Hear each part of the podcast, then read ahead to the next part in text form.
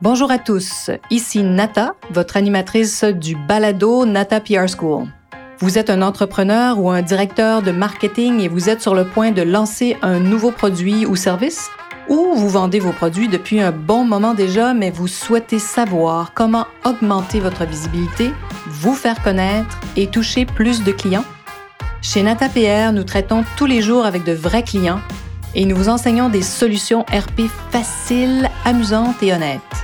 Vous apprendrez ici les étapes simples pour combiner la force des relations publiques aux médias sociaux dès maintenant.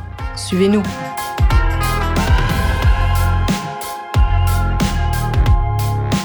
Bonjour et bienvenue à ce 63e épisode du Balado du podcast Not a PR School. Les magazines à l'ère numérique. Êtes-vous amateur de magazines comme moi? Avez-vous lu un magazine pour la dernière fois? Hein, sur quel support? Papier ou numérique? Pour ma part, le dernier magazine que j'ai consulté était Paris Match. Oui, rien de moins. Pourquoi? Parce que lorsque je lis un journal qui se nomme La Presse sur ma tablette, eh bien, tous les dimanches, on nous offre à la toute fin de ce journal un supplément, un supplément qui est le Paris Match, au fait, une partie du magazine qui nous est offerte tout à fait gratuitement et que j'adore consulter parce que ça me permet de lire hein, des articles et des grandes entrevues sur des vedettes françaises, euh, parfois de mon enfance. Le dernier numéro que j'ai lu offrait une entrevue avec Paul Belmondo, le fils du célébrissime, et le mot est faible, du célébrissime Jean-Paul Belmondo, connu dans le monde entier et euh, qu'on appelle Bébel en France. Hein. C'est un personnage plus grand que nature, un grand comédien qui a joué dans des centaines de films. Alors donc c'était euh, le fils qui nous racontait un peu sa vie avec son père. Alors, outre côté, le côté nostalgique, euh, bien sûr, que je nourris à travers Paris Match, j'aime aussi les grandes entrevues avec des vedettes internationales dans ce, dans ce magazine. Pourquoi? Parce que ça me donne accès à d'autres points de vue, euh, j'y apprends des choses parfois complètement différentes. Euh, on n'y parle pas de la même façon, on pose pas les mêmes questions. Euh, du côté américain, par exemple. Alors, c'est vraiment intéressant de voir comment les, les, les, sujets sont traités et aussi les, de voir ces longues et entrevues avec des, des stars parfois internationales. Je me rappelle avoir lu des choses sur les Kardashians qui étaient complètement différentes de ce qu'on lit du côté américain. Et si je continue à me plonger dans mes souvenirs de lecture de magazines, eh bien oui, je me revois sur une plage à Miami. Hein, vous ai-je dit que nous avions euh, des bureaux là-bas pendant longtemps, des bureaux physiques. Évidemment, pendant la pandémie, on n'est pas retourné depuis longtemps. Mais donc oui, nous avons une base à Miami, des collaborateurs qui s'y trouvent toujours, bien sûr. Et donc, j'allais à la plage à l'occasion avec des versions du magazine Elle, InStyle, Harper's Bazaar, Vogue, bien sûr, surtout les éditions du mois de septembre. Hein, ces fabuleux magazines qui étaient d'une épaisseur folle il, y a, plusieurs années déjà. Pourquoi? Parce qu'on y découvrait vraiment toutes les tendances mode des grandes maisons internationales.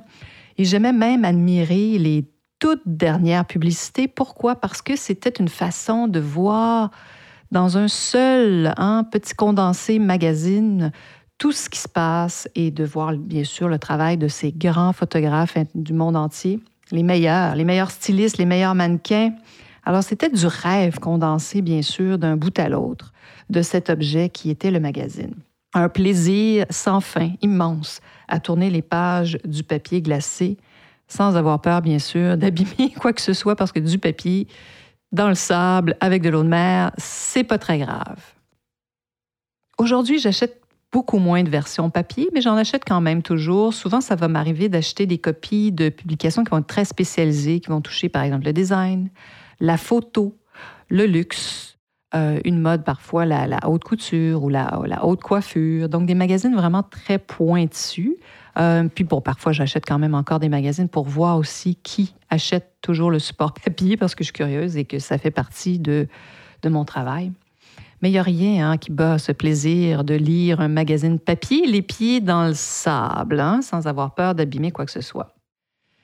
Mais je crois fermement que, tout comme le livre papier d'ailleurs, hein, qui a connu une véritable renaissance pendant la pandémie, les magazines papier qui nous font toujours rêver sont promis à un bel avenir parce que on n'a pas toujours envie d'être devant un écran, même si euh, la technologie est fantastique, c'est pas aussi lumineux. Des fois, moi, j'en ai ras le pompon de lire sur une tablette ou d'avoir un écran devant, devant le visage.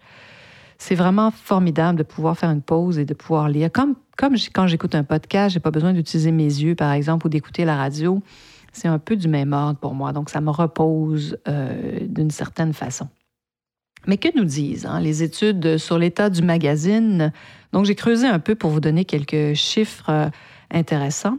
Alors, selon l'organisme indépendant Vividata, qui est aussi euh, vraiment une base très, très riche de données, on peut s'y abonner, bien sûr, ils font beaucoup d'études de marché.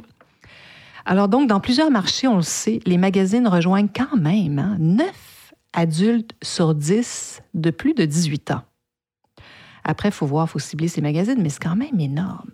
Il y a aussi 62% des lecteurs, selon Vividata, hein, les lecteurs de magazines, qui lisent encore uniquement la version papier. Et ça, ce sont des données de 2019. Alors, si on avait des, nouvelles, nouvelles versions euh, données, je pense que ce serait plus élevé à cause de la pandémie. Alors, quand même, hein, 62% des lecteurs lisent encore le papier uniquement.